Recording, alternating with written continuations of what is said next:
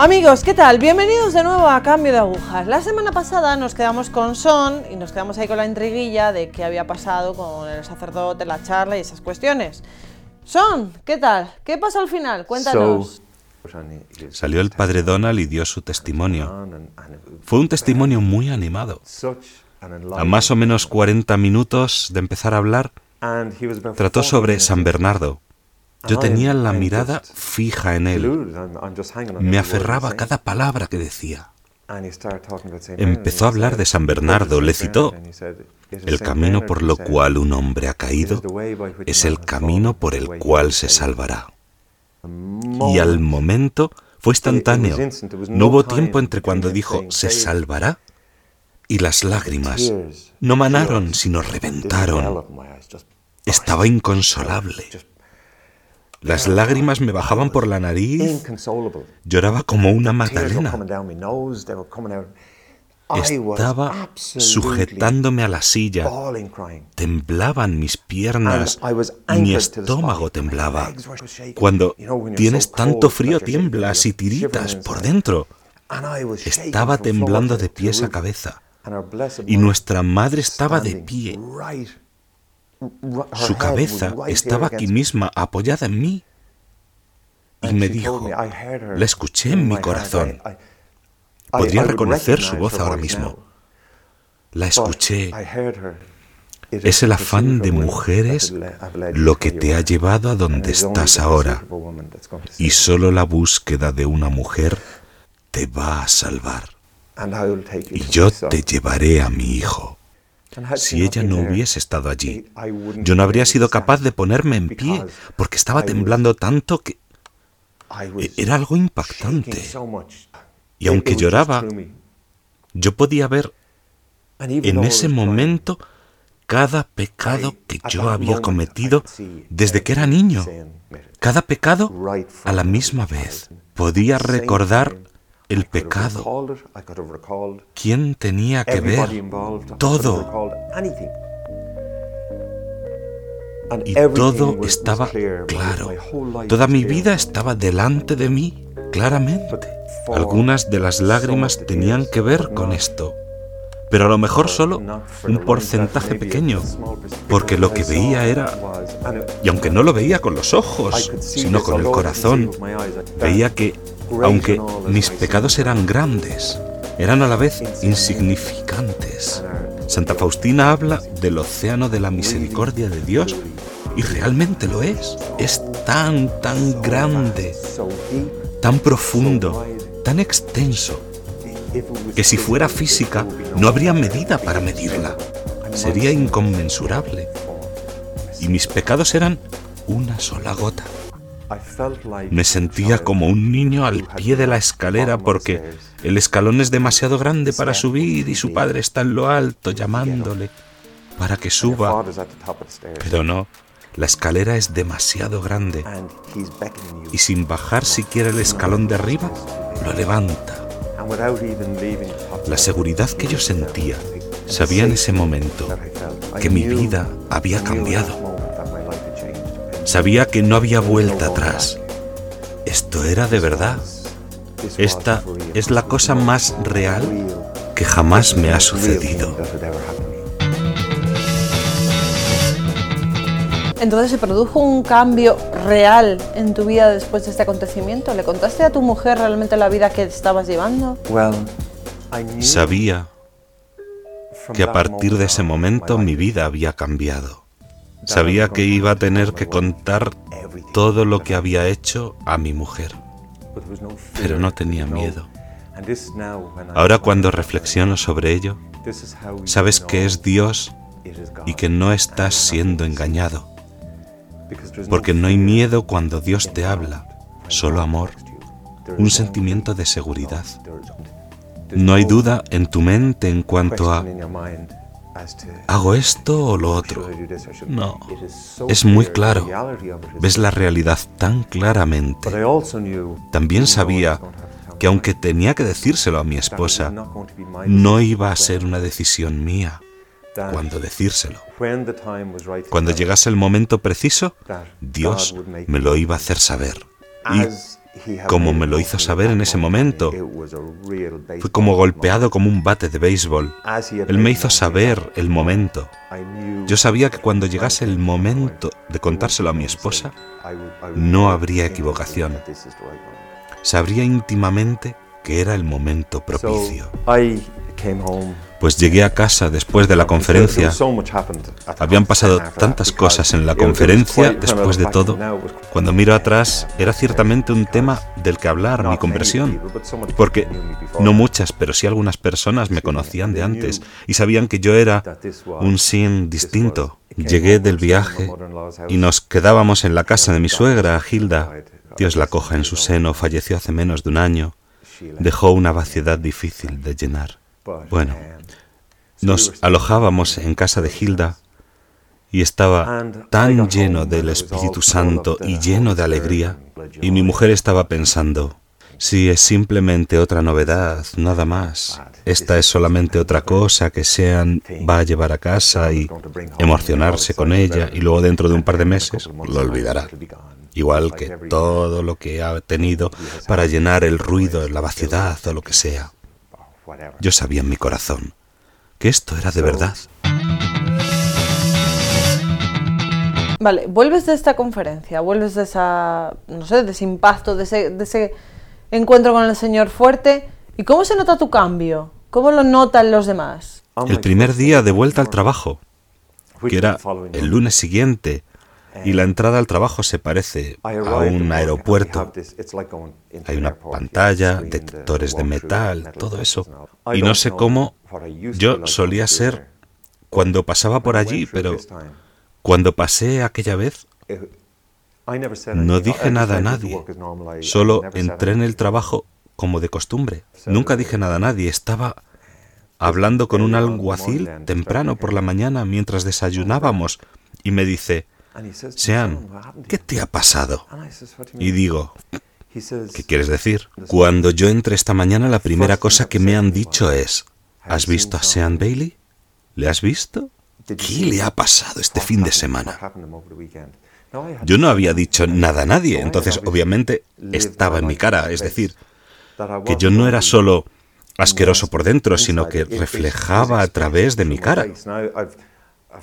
Claro, entendí desde entonces cómo puedes ver la ansiedad de la gente en su cara, o su odio, amor. Entonces conté a Brian lo que Acababa de suceder ese fin de semana y no podía contenerme. Lloraba mientras se lo contaba. Y estaba preparándome para salir a hacer la escolta policial con los prisioneros que tenía que llevar. Y subí al puesto de las enfermeras, donde las enfermeras guardan todos los archivos médicos de los prisioneros que van a ser trasladados. Y Mary, una de las enfermeras, que se ha jubilado ya, me dijo, te vi en la conferencia este fin de semana. Y dije, ¿por qué no viniste a saludarme? Ella contestó, pensé que si me hubiera acercado a ti, si hubieras sabido que yo estaba allí y habrías empezado a darme la lata y a burlarte de mí por estar en la conferencia, y dije, pero Mary, yo estaba en la misma conferencia. Pero ese es el tipo de persona que yo era. No había nada más en mí, solo dar la lata o burlarme de alguien. Era capaz de burlarme de alguien por lo que fuera. Entonces le dije lo que había pasado. Yo lloraba. Ella también lloraba y dijo, Sean, ¿sabes que esa conferencia fue organizada puramente para tu conversión? Dijo, nada más la ves y puedes decir todo lo que pasó y estas personas que hablaron y estas personas que rezaron y fueron a misa. Pero por lo que me has dicho, esa conferencia fue organizada por una razón y esa razón fue tu conversión. Hasta el día de hoy yo creo que es verdad. Si tantas cosas me pasaron en la conferencia, pero ciertamente mi presencia en la conferencia fue inspiración divina. Es claro, fue la voluntad de Dios que yo estuviese allí.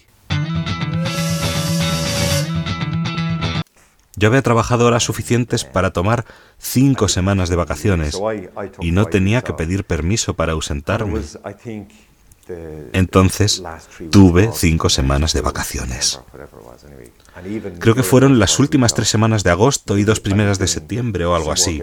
E incluso durante esas cinco semanas de vacaciones yo hacía algo de trabajo todas las mañanas. Entonces me gané otra semana de vacaciones.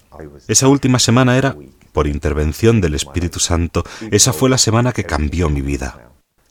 A pesar de todo lo que ya había pasado hasta ese momento, al principio de la semana, de la quinta semana de vacaciones, nada más empezar esa semana, a las cinco de la madrugada, me desperté totalmente desvelado y dije, ¿ahora qué hago? Bajé, cogí mi Biblia y empecé a leer la Biblia. Leí hasta que me cansé para luego subir otra vez y dormir profundamente. A la mañana siguiente pasó lo mismo.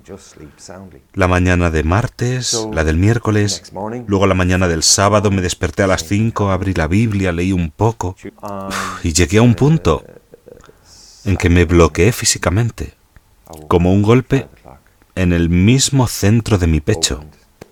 Ese momento lo describiría como una gran cuerda de pescador con un nudo en medio. Parecía eso, con un gran nudo en medio de mi pecho. No podía leer más allá de un cierto punto. Podía volver a leer algo que acababa de leer, pero en cuanto llegaba al mismo punto de la página que fuera, debería recordarla. Tenía que haber hecho un esfuerzo consciente para recordarla, pero no puedo. En cuanto llegaba a un cierto punto, paraba. No podía leer más. Volví a la cama y no podía dormir tan fácilmente. El domingo por la mañana me desperté. Pasó lo mismo. A las 5 de la mañana bajé, leí la Biblia. Esta vez no llegué tan lejos otra vez. Llegué a menos y estaba ese nudo en mi pecho. Y el domingo todo el día sabía que algo distinto, había algo que estaba cambiando. Yo era alcohólico también, algo que no lo dije al principio. Y el equipo de fútbol de Roscommon llegaba después de haber ganado un campeonato y había una gran celebración en el centro por la noche. Eso para mí hubiera sido la ocasión para beber un montón. Pero abrí una lata de cerveza antes de salir y tomé solamente un par de tragos y era de tan mal sabor y tan... Sabía mal y la eché por el fregadero. Esa fue la última vez que tomé alcohol hasta el día de hoy.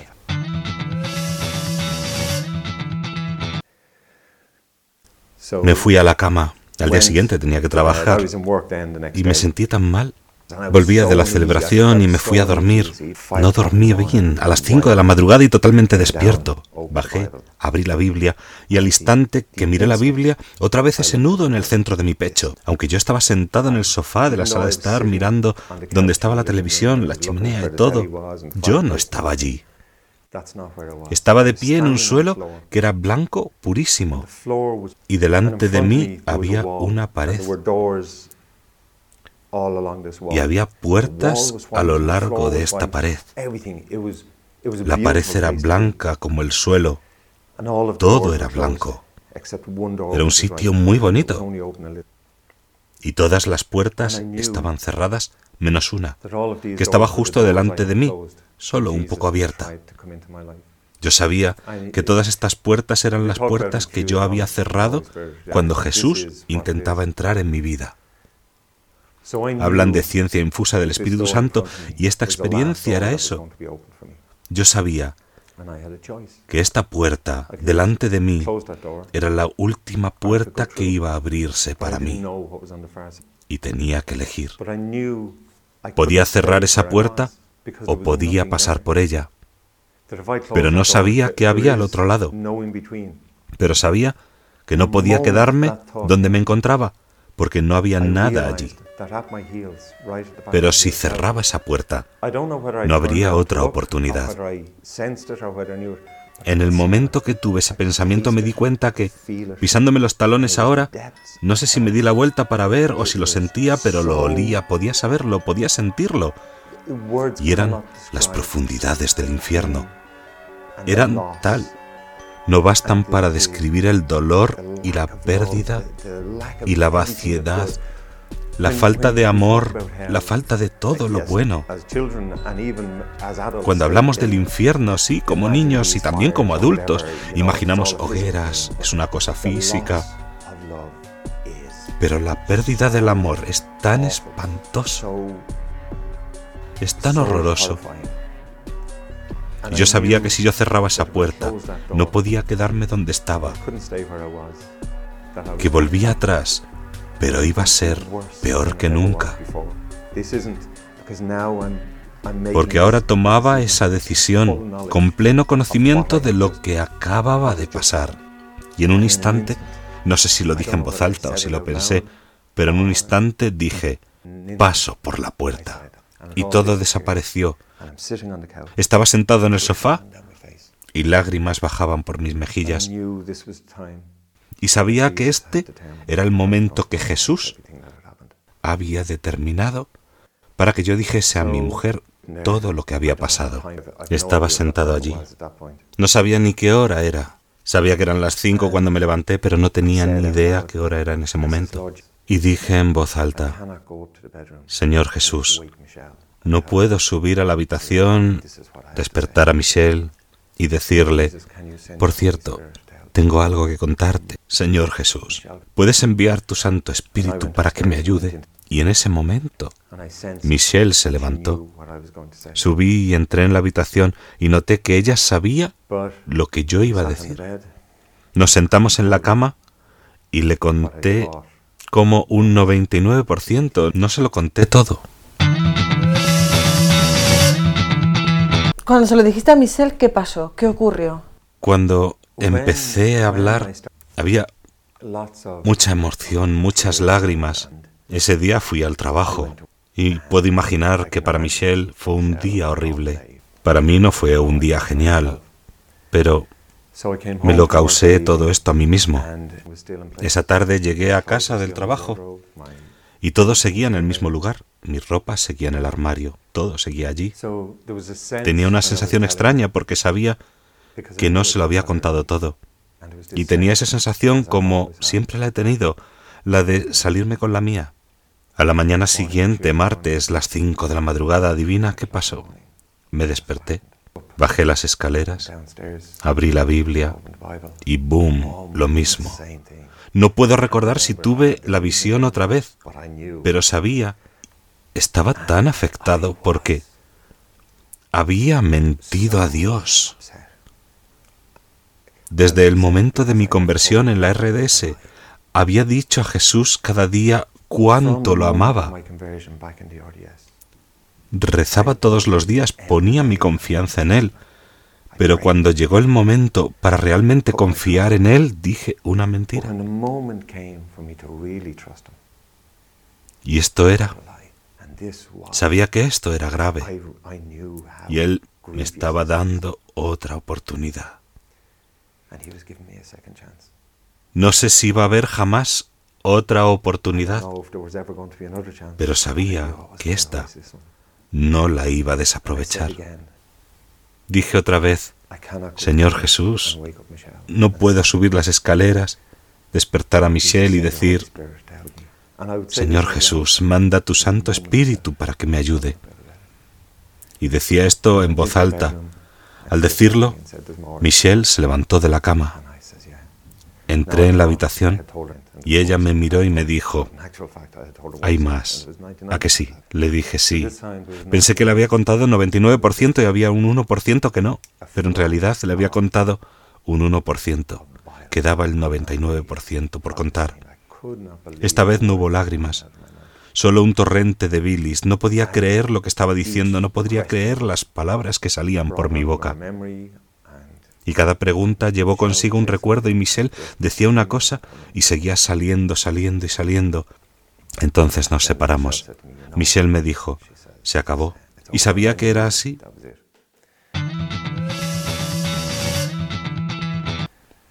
Mis padres se habían trasladado al lado de casa.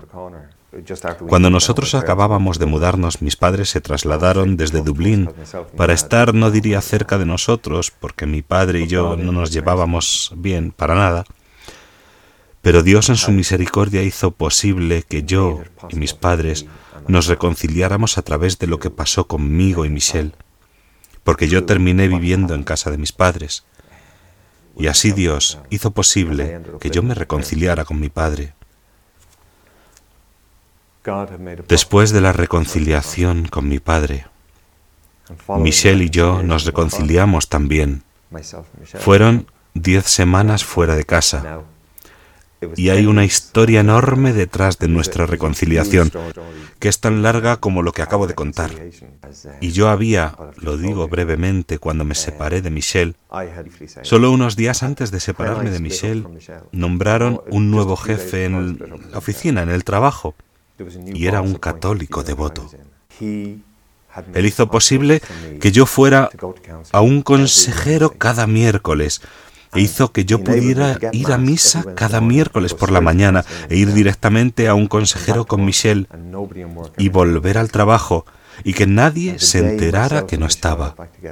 Y justo el día que Michelle y yo nos juntamos de nuevo, le notificaron que iba a ser trasladado a otro sitio.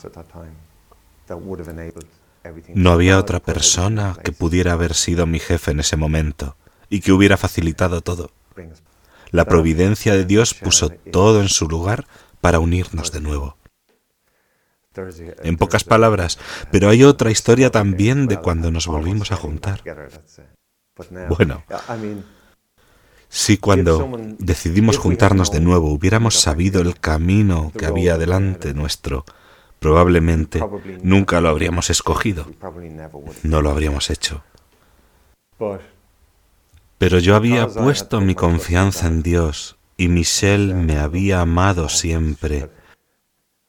Nunca dejó de amarme. Yo había puesto mi confianza en Dios y ella puso su amor en mí cada día. Algunos días, la mayoría, fueron geniales, pero otros fueron muy difíciles. Y era una cruz para Michelle que yo creo que no hubiera podido cargar con ella. A veces para ella era insoportable. Y eso es. Gracias, Sin, por estar hoy con nosotros, por tu testimonio. Gracias, Cristina, por invitarme. Pero sobre todo, gracias a nuestra madre porque ella me ha amparado y mis hijos tienen una gran devoción a nuestra Madre. Les guardo cerca de ella y sé que ella está cerca de ellos. Cristina, gracias por permitirme contar mi historia. Amigos, gracias a vosotros también por seguir ahí. Gracias a la Virgen por no dejarnos en paz. Menos mal que está Nuestra Señora la Madre dándonos la vara todo el santísimo día porque si no, creo que nos iríamos del camino cada tres segundos y medio. Un testimonio, un testimonio de fe, un testimonio sobre todo de valentía y un testimonio de perseverancia, que es lo que tenemos que tener nosotros, perseverar, perseverar en el Señor y perseverar en nuestra fe católica. Amigos, gracias, gracias por estar ahí. Gracias.